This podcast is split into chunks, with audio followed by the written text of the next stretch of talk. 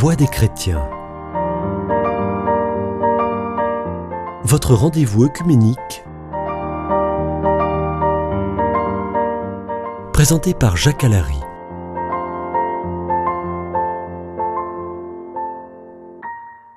Chers auditeurs de Radio Présence, bonjour. Nous nous retrouvons dans votre émission Voix des chrétiens pour continuer notre série d'émissions de, sur euh, l'œcuménisme et nous en sommes euh, actuellement dans l'examen des points qui nous divisent entre confessions.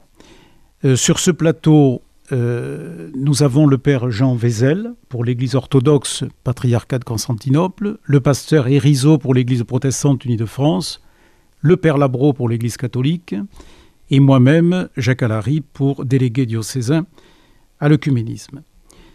Donc, euh, nous avons abordé dans les émissions précédentes un certain nombre de points qui font division entre nous. Euh, nous allons en aborder aujourd'hui un nouveau à propos des saints.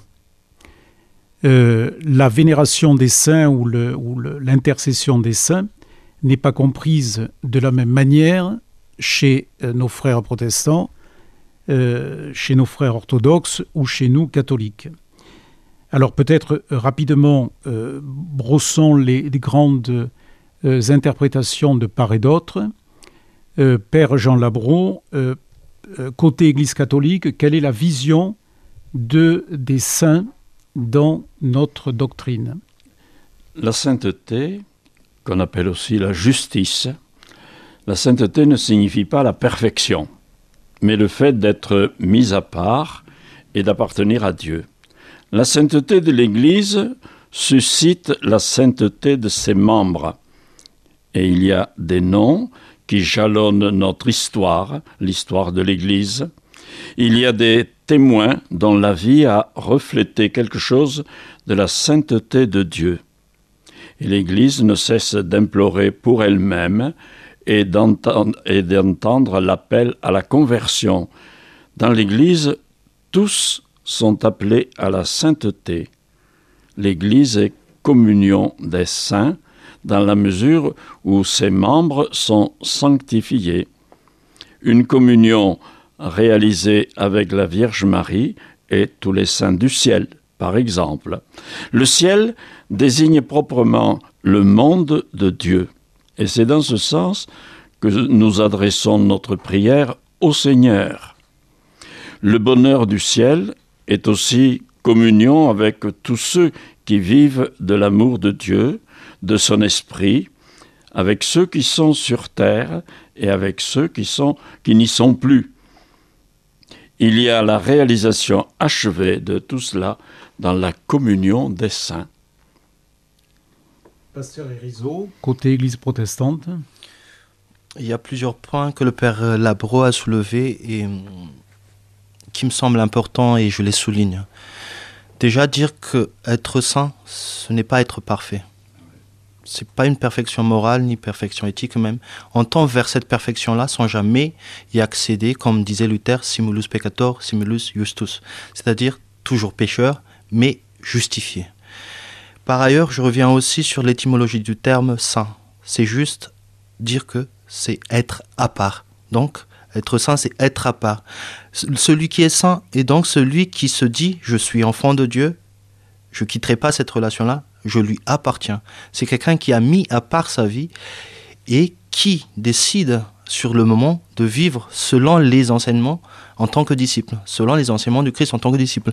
Donc être saint, ce sont ces personnes qui ont mis leur vie dans les mains de Dieu. Aussi simple que ça, à mon avis. Euh, on a presque la même vision, si j'en juge par ce qui vient d'être dit. Par contre, on n'a pas la même vision au niveau de l'intercession des saints.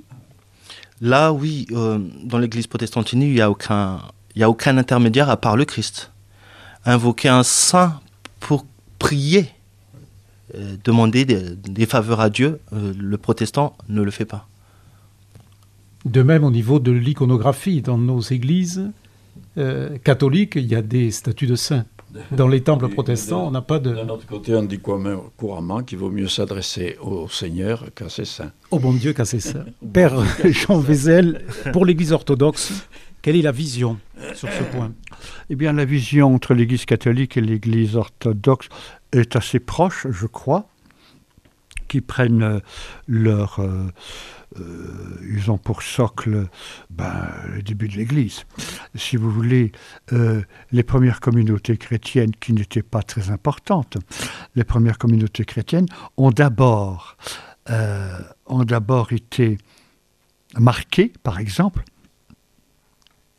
euh, au moment des persécutions, hein, par des fidèles de fidèles et qui étaient faibles, euh, ça me fait penser à Blanche de la Force de Bernanos, n'est-ce pas Qui étaient faibles et qui, euh, comment dire, qui sont arrivés euh, à surmonter le moment de, persécution et, de professer leur foi en Christ, sachant qu'ils seraient mangés par les bêtes ou qu'ils auraient la tête tranchée, n'est-ce pas.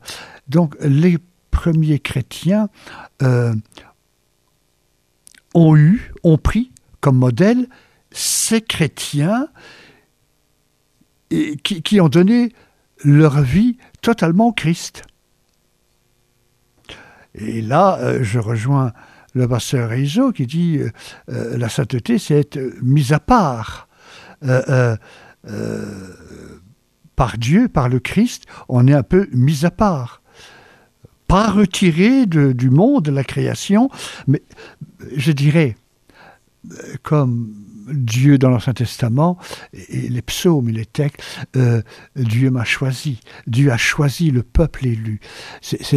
Euh, et dans le Cantique des Cantiques, etc., c'est tout le, euh, je dirais, la terminologie affective prise sur l'humain, l'amour, l'amour. Dieu m'a choisi. Mais Dieu me choisit.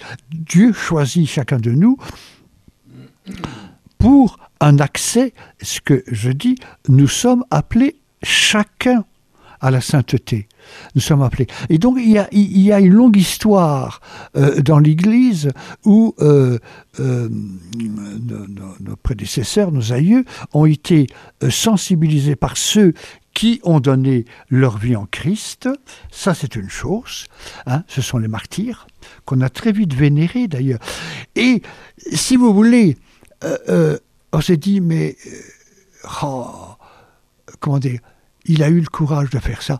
Et en fait, ils sont pour nous un témoignage pour dire, bah, il, a eu, moi qui l'ai connu, quel courage il a eu. Eh bien, Philippe, Jacques, je ne sais pas comment il s'appelait, donne-moi cette force à moi aussi. En tant que disciple du Christ, de peut-être que je ne serai pas torturé, etc., mais donne-moi la force pour vivre ma vie de chrétien. C'est un peu ça. Euh, Il y a, euh, une relation amoureuse, je dirais, entre voilà, et on les, on les, rappelle, on les supplie, on les prie, voilà, on les prie en disant, euh, mais je sais, euh, toute la problématique, c'est, c'est par rapport au protestantisme, pour nous aujourd'hui, n'est-ce pas, euh, sommes-nous avant le jugement dernier, n'est-ce sommes-nous aujourd'hui, malgré tout, après notre mort, là, appelés à être face, à face avec Dieu? Si Dieu nous choisit, nous, accueille, Qu- qu'est-ce qu'on fait? Où est-on?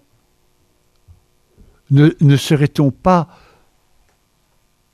dans un sas, en attendant la fin des temps, hein, dans un sas, grande discussion que j'ai eue avec un pasteur.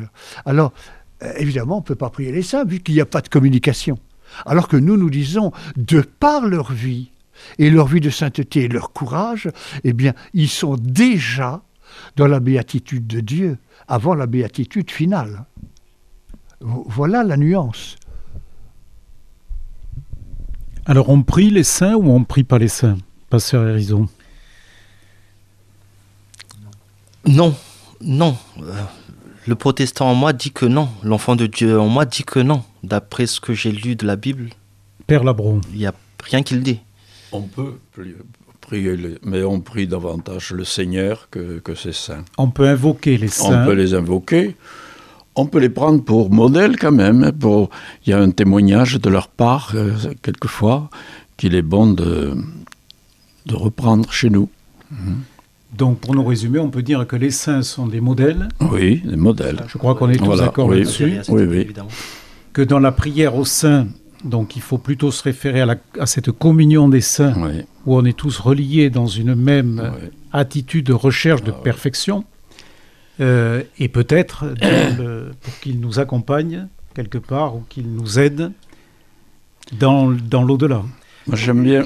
Et puis, pardon, et que- que, euh, euh, je dirais, euh, on prie le Saint, certes, mais en fait, nous lui demandons, toi qui as été courageux, qui as essayé de vivre la vie en Christ, ma vie en Christ, beaucoup de livres de vie spirituelle ont été écrits, ma vie en Christ. Eh bien, toi qui as pu, d'après ce que nous voyons, etc., donner totalement ta vie en Christ, écoute, tu es un modèle pour nous, d'accord, mais tu es devant la face de Dieu, c'est pas possible d'attendre, je ne sais pas, tu es dans la face de Dieu, eh bien, écoute, euh, tu as une petite place, euh, dis-lui, dis-lui euh, au Christ, dis-lui à Dieu euh, de, de venir m'aider complètement, viens à mon secours.